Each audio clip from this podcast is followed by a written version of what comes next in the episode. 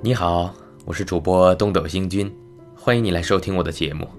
今天继续为大家演播鲁迅先生的散文集《热风》，请您收听《热风》四十。欧战才了的时候，中国很抱着许多希望，因此现在也发出许多悲观绝望的声音，说。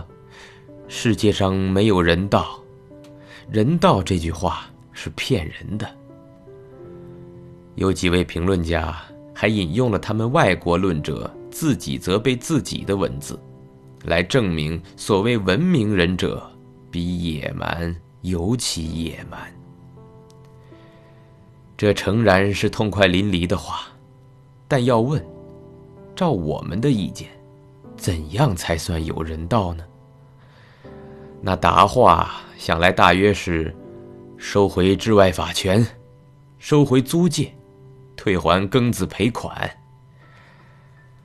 现在都很渺茫，实在不合人道。但又要问，我们中国的人道怎么样？那答话想来只能，对于。人道只能无言的人的头上，绝不会掉下人道来，因为人道是要个人竭力挣来的，培植、保养的，不是别人布施、捐助的。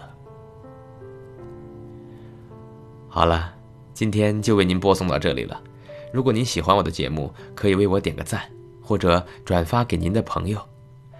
感谢您的收听和支持，我们下期再会。